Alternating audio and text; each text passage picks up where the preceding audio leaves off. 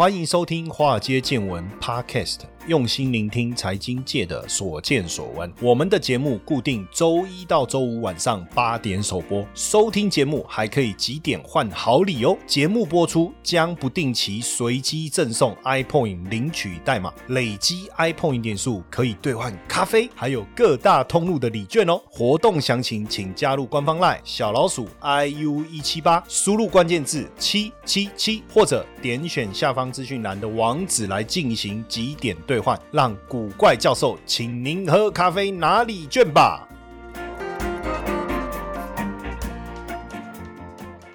哇，大家好，欢迎收听《华尔街见闻》啊，我是古怪教授谢承彦。前几天真的好冷，好冷，好冷。这个周末大家觉得怎么样？愉快吗？反正给大家送温暖来了哈。记得持续的收听我们《华尔街见闻》，收集我们的这个 iPoint 点数的兑换代码，换个热咖啡来。听得出来我这个鼻音呐。没办法，这天气冷了，就很容易这个流鼻水哈，流鼻涕。当然应该没有什么问题啦，因为我的味觉、嗅觉都还正常，好不好？这个最近其实股市有很多的讯息出来哈，但有一些可能会给我们的未来的生活带来很大的改变，有一些已经在改变的进行中了哈。那最最新的这个讯息就是苹果 Apple Car 有可能在今年的九月发表哈。那当然这个就是特斯拉的劲敌了嘛，对不对？因为苹果这几年一直在秘密研发这个自动驾驶系统，那本来大家预期说要到二零二三年才有可能会发表电动车 Apple Car，不过有台厂的供应链呢透露出说，苹果的首款原型车啊已经完成数十辆了哈，而且在加州已经在做测试。那因为有签保密协定，所以不能透露太多的细节，所以有可能在九月就会发表哦。那因为现在最近台湾的供应链啊，电动车的供应链呢都有在传。双 A 双 A，这个 A 就是 Apple 跟亚马逊他们要做的这个电动车哦。那实际上，苹果秘密开发电动车这个泰坦计划已经很多年了。其实库克也正证实，二零一七年接受采访的时候，他证实有这个计划。那这个计划其实从二零一五年就开始，叫做泰坦计划啊，泰坦计划。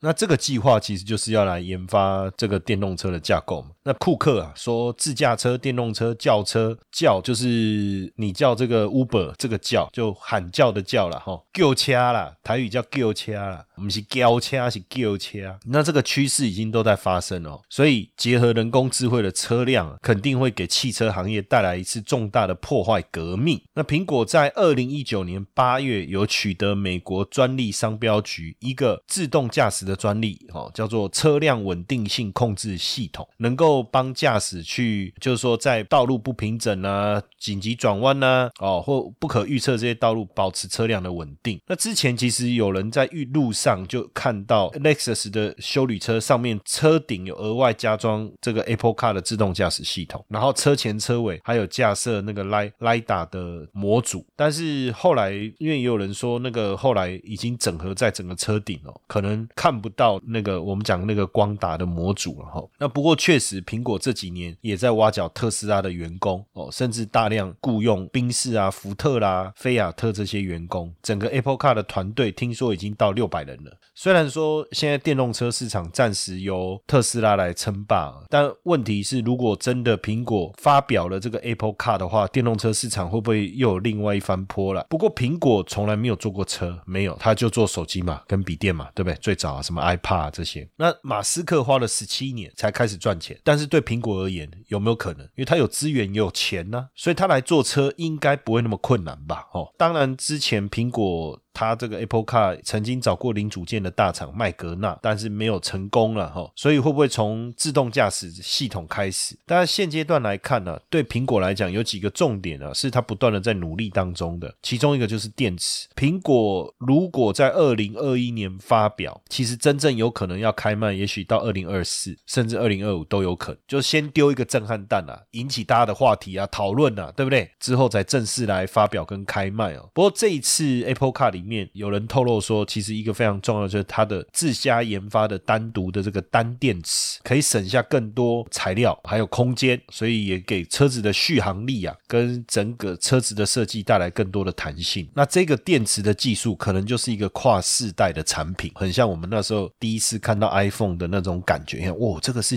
存在于电影中的，怎么会跑到我们现实生活来？这样，再来就是，如果是 Apple Car，可能你的。钥匙就是 iPhone，这个可能性很高，因为内建 U1 晶片的 iPhone 直接可以当成发动汽车的钥匙。当然，你就说那万一没电呢？哈哈，什么什么或者什么？因为一般来讲，我们钥匙不见了哦，或者说晶片钥匙哦没电啊，什么这些怎么办？那结合 iPhone 能不能解决这个问题？呃，我不确定。但是不止 iPhone 哦，连 Apple Watch 也可以当成你汽车的钥匙哦。但只是说，如果司机没有进入车内，如果靠近，哎，那是不是就发，人家就可以发动就走？实际上。它未来的设计啊，一定也要等到司机进到车内哦才有可能。那 Apple Car 会不会终结特斯拉的神话？苹果的造车计划有有没有可能后发先至？确实哈，苹果的 Apple Car 的计划一旦启动啊，特斯拉跟这些传统车厂，我觉得很难等闲视之诶。虽然之前丰田汽车就 Toyota 的总裁说，电动车是被严重炒作的啦，对不对？你看你生产电动车越多，其实二氧化碳不是更严重？诶，不过很有趣哦，就是小鹏啊，他就说。算是中国电动车造车的一个新的势力。他说，丰田的这些发言呢，让他觉得很像以前的 Nokia。你看那时候 Nokia 是不是也对这个智慧型手机嗤之以鼻？最后 Nokia。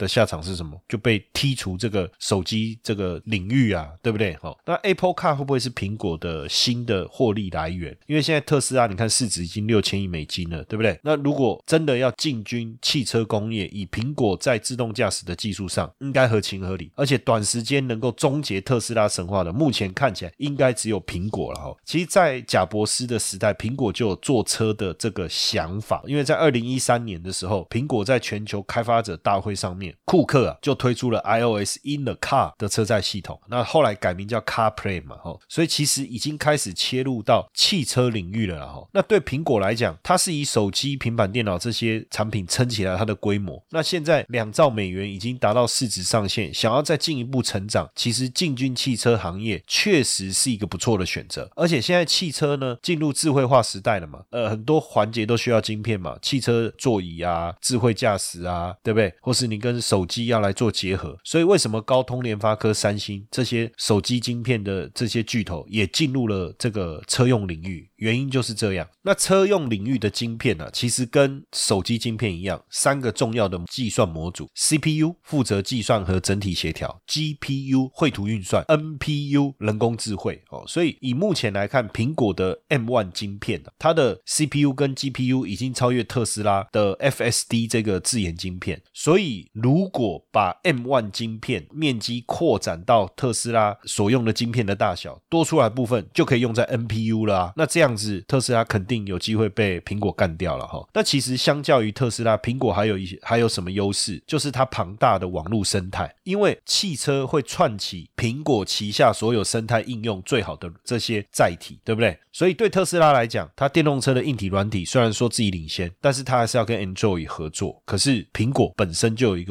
自己的庞大的这个网络跟软体生态，而且苹果还有一个最大的优势就是。五级，呵苹果的市值超过两兆美金啊，现金流量又充足啊，所以即便它要投入到电动汽车这块领域啊，确实相对来说并不困难哦，并不困难。那苹果的得天独厚的这个优势，是不是真的会让他想要来做车？其实像花旗银行也认为说，哎，这个很好啊。你看苹果在很多领域研发能力都这么强，生产汽车虽然是 OK，只是说汽车的利润好像比较低哦，到底会不会进来？但是确实可以接受，但是。有一些又觉得说，其实它跟手机又不太一样，对不对？因为门槛比手机要高很多啊，供应链的复杂程度也不是这么容易啊。但是对苹果来讲，那比如说我们举例哈，像像特斯拉，它一开始的时候零件供应体系是宾士的，产业的根基是。通用跟福特的，然后呢，又跟丰田学这个品质控制，哦，才打造出 Model S，对不对？当然，现阶段我们觉得电动车最重要的，它跟传统燃油车不一样的地方在，是在整个使用者的体验，包括 AI、自动驾驶跟五 G。所以在这一块，确实有可能苹果能够跟特斯拉正面对决。所以苹果电动车的消息一出来，当然投资人也追捧啊。大家真的觉得，哎，如果真的要就是去对抗特斯拉，确实在这个领域苹果是有机会的。所以两天苹果的市值因为这个消息出来就涨了四兆，特斯拉就蒸发了一点五兆。所以确实大家会觉得说，哎，有机会。我刚才讲的是台币哈，四兆台币。所以这真的是一个空前的一个记录啊。不过也有趣哦，就是说在这段时间，因为这样的一个讯息出来，避险基金就做多苹果，放空特斯拉哈。这样一来一往哦，十四趴的套利空间哦，十四趴的套利空间。当然听到这些讯息，我觉得虽然特斯拉股价下跌，但是我觉得真正会哭的应该不是特斯拉，而是通用汽车。为什么？因为通用汽车花了一百年的时间，然后才创造的市值，那苹果花多久？两天还多两倍。所以你看这个要怎么讲？所以未来苹果气势这么猛的情况下，苹果跟特斯拉势必要一战啊！我们认为势必要一战。但讲到这个，你看那个马斯克十二月底。的时候，在他推特爆料，他说那时候 Model 三快撑不下去的时候，哎，他去找库克跟他讨论苹果来收购特斯拉，对不对？只要目前市值的十分之一哦，ten percent 哦，但库克没有兴趣。那现在呢？昨天你苹果瞧不起我特斯拉，我今天逆袭成功，跑在你前面，甚至比我当时要你收购的价格还高十倍。那苹果真的如果来做车，对？特斯拉讲，它是一个强劲的对手，当然这个都还是未知数了哈。那这里面当然最重要就是人才，其中有一个关键，这个叫 Phil Doc Phil，他是苹果 Make 硬体工程的副总裁，后来又到特斯拉待了五年。负责 Model 三，而且当时马斯克也说，这个人是世界上最有才华的工程管理人才。但有趣的事情是什么？这一位啊，Doug Field 又从特斯拉回去苹果。所以库克之前在接受 CNN 采访的时候有说啊，苹果确实在布局汽车领域了，但是不一定是做车了，它比较偏重在自动软体系统的研发，它不一定要做自己的车，它可以跟别人合作啊。那因为苹果这几年在智慧车领域的速度开始加快，包括汽车领域的专利。大量的取得，包含自动导航、充电的技术、CarPlay 的车载系统，还有车内安全设施这些。而且在一九年，二零一九年六月收购了这个自驾车新创公司。然后二零二零年在 WWDC 的时候，就苹果的全球开发者大会上面，还介绍了电动车的导航、CarPlay 系统、手机钥匙三大功能哦，三大功能。所以还是看得出来苹果的野心跟企图心呐。所以一言以蔽之啊，苹果的坐车计划。是山雨欲来风满楼啊！那苹果跟特斯拉看起来还是终须一战。华尔街有的看好，但是像霸龙就觉得这不是一个好主意哈，就不是一个好主意。但不管怎么样我们看到马斯克在推特上面对苹果的揶揄啊，确实还是应该可以看得出来，他对苹果的威胁性还是有一些感受了哈，有一些感受。但只是说真的能够上路或是量产，可能要到二零二四甚至二零二五这一段时间，应该还还是足够马斯克去应付苹果。的挑战嘛，对不对？那在这个当中哦，苹果当然可能威胁到特斯拉未来了哈，也有可能这个超越特斯拉。但关键是谁？其实我觉得红海可能蛮关键的，因为苹果要打造这个 Apple Car 的传言其实很久，但是再怎么快，你二零二四年。可是重点是什么？重点是到底要怎么生产，怎么交货？那当然，我们仔细去看呢，为什么这个苹果自驾车的部门从硬体工程师改由 AI 主管接手？然后呢，他手机的代工厂红海成立了这个电动。车联盟其实可能都是每一个环节开始在铺陈、在布局，未来是不是要把整个环节扣起来？哈，那红海进军汽车领域的消息，很多人都忽略。红海也不只是 iPhone 的组装厂，它也供应手机中众多的零组件。你看，它去年十月发表 MIH 电动车开放平台联盟，那预计要开始交付第一个电动车的开发工具 EV Kit。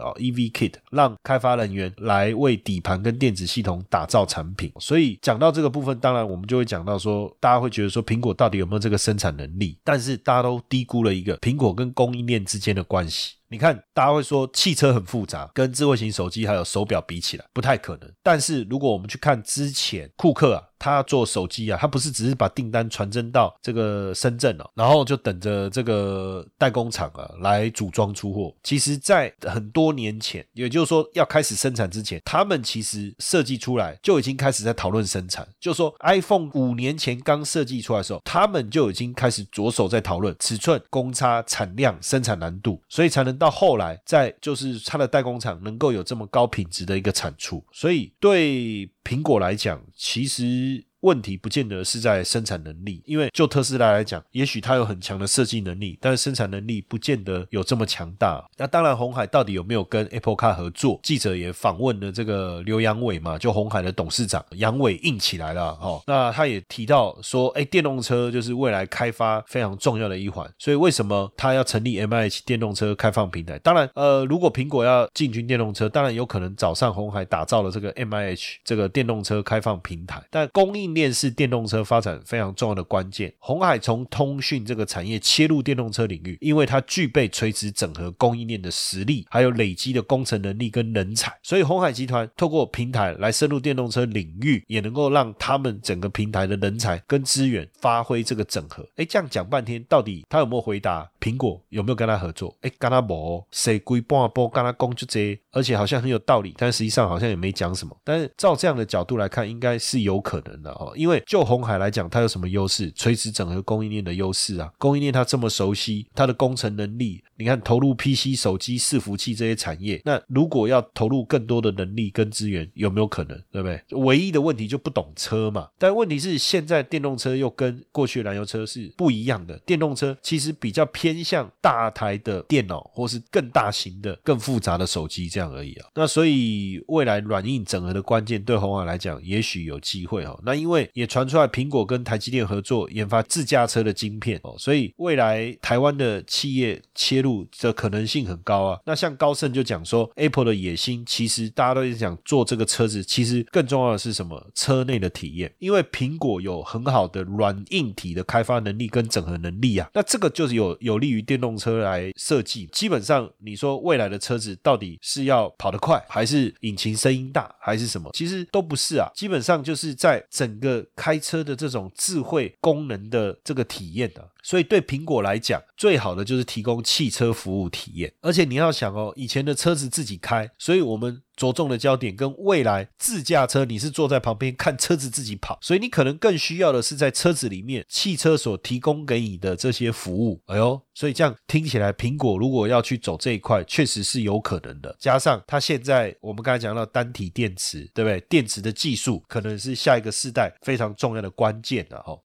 谢谢陈燕，古怪教授财经研究室试听七天活动开跑喽！每天十分钟，古怪教授小叮咛。带你快速听见金融市场的投资趋势，每个星期三十分钟，古怪教授碎碎念，带你掌握各国股汇市的投资机会。每个月各两小时的台美股实战教学，带你观看最及时的台美股投资方向。原价月付一四九九，活动期间免费试听七天，这么好康的活动，千万别错过喽！了解更多内容，请点选下方资讯栏网址。或加入赖好友，输入关键字九九九。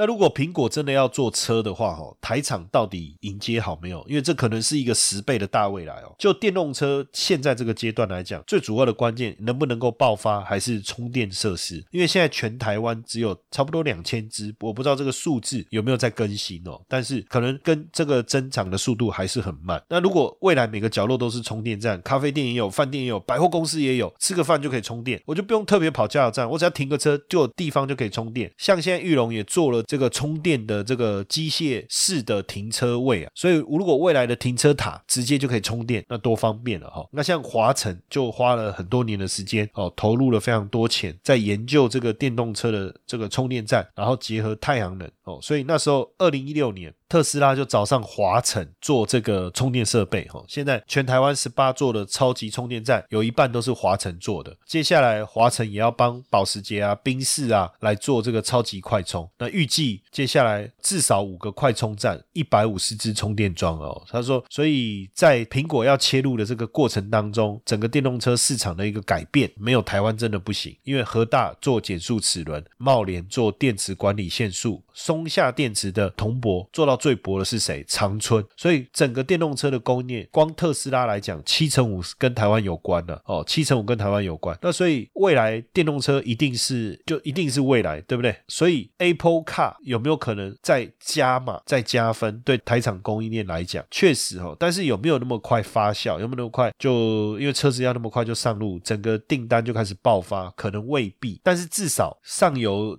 晶圆代工的台积电，电池相关的 IC 设计，电源管理 IC。还有被动元件，这肯定会受惠哦，肯定会受惠，因为毕竟电动车已经要成为下世代、下一个世代的主流科技，那所有车厂也在积极投入，所以电动车啦、零组件呐、车用电子一定会成为今年大家关注的一个焦点了哈。那当然，你说如果不知道股票哦，或者不懂股票，还有没有什么方式可以投资？其实有 ETF，它是 ETN 啊，不是 ETF，它 ETN 哦，ETN 这个是元大发的电动车的 ETN，代号是零二零零二二哈。那因为现在全球这个我们讲电动化、智能化、网联化，就网络联系、网联化、共享化，那这个电动车是非常重要的一个基础。那今年全球的新能源的乘用车的销量可以达四百八十万台，增长百分之六十六。除了特斯拉，你看，如果苹果也要推 Apple Car，那确实哦，电动车整个产业未来的商机是很大的哦。那这个元大电动车 ETN 啊，它是台湾指数公司跟财团法人车辆研究测试中心合作编制的，叫特选台湾电动车代表报酬指数。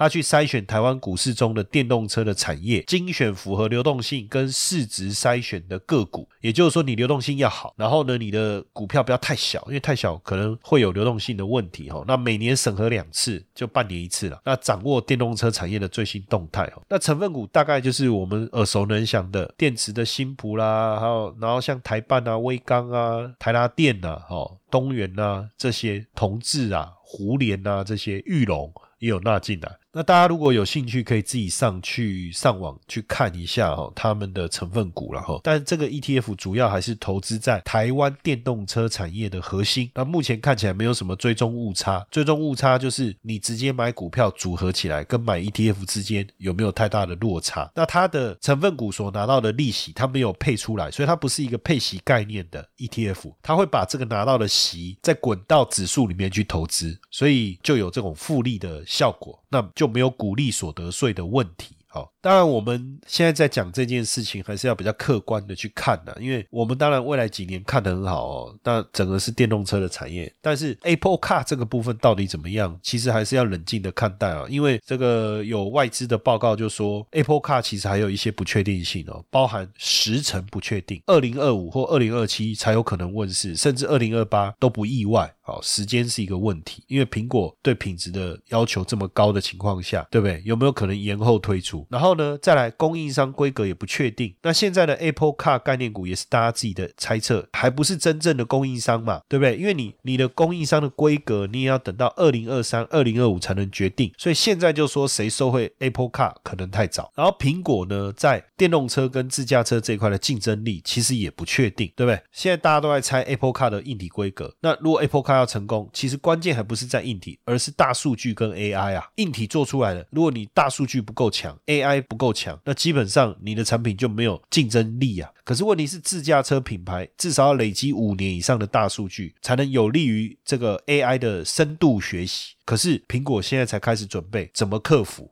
苹果要怎么克服这一个部分的落差哈，还值得我们去深思。但不管怎么样，到底苹果的 Apple Car 什么时候会问世哈？至少我们这样看起来，电动车的趋势啊，不能再走回头路了哈。反正基本上就是越走越先进，越走越快，越走变化越大。从原本引擎换成电动。电池，再到整台车子的这个大数据 AI，甚至整个用车的体验，甚至到最后电动车就是所谓的自驾车，甚至这台车子里面可能就是一个我们的小办公室、小会议室，甚至所有的感官跟视觉的体验，可能都跟我们现在所想象的会有很大的不同。那当然，如果你认同这个概念、这个思维，你一样可以从这里面去找到。未来长期有发展性的电动车概念股哦，或者是说电动车相关的 ETF 或是 ETN，你也可以去做操作，就省去了这个选股的一个麻烦了。那只是说台股现在在相对高点，是不是要现在就要急着介入？我觉得倒也未必。如果之后有比较好的一个这个回档修正，再来找这个切入的布局的时机，其实也是一个很好的方式了哈。好，那因为这个最近天气太冷了哈，然后我的鼻子不。太舒服，因为我从小就有鼻子过敏，所以这一集各位在听我的声音，是不是有觉得感性许多？哈，就是因为我现在是鼻塞的，所以今天在广播录制的过程当中也不是很顺利。哦，但是经过我们呃小组的努力，他们花了很多的时间，总算把这一集的整个节目下下剪剪哈，拼拼凑凑哈，才弄弄出这么完整的一集。那所以也希望大家呃，如果觉得我们的节目很好，也喜欢我们的节目，也认同我们的努努力跟付出，继续支持我们，好不好？那当然，我们 iPoint 的活动还在继续哦，大家也可以仔细的去了解一下这个活动的内容。还有我们一月十九号开始的这个古怪教授的财经研究室，我们除了直播互动之外，我们应该也会看看能不能有设计一些比较好玩的活动，比如说在直播的时候，我们来玩一下 Bingo 啊，那来换一些好礼，换 iPoint 呢，还是来换我们的这个 Press Play 订阅的一个内容哦。那也希望能够提供更多互动，然后跟体验给大家。当然，也希望大家能够持续支持我们了哈。如果喜欢我们的节目，也记得把我们的节目分享出去，让更多人能听到学习财经的这么好的一个途径跟管道，好不好？谢谢大家的支持，祝大家，呃，因为我不知道你现在是晚上听还是中午听，说祝你有个好眠啊，大家加中到假八点给我捆，祝大家有一个愉快的一天，好不好？谢谢大家。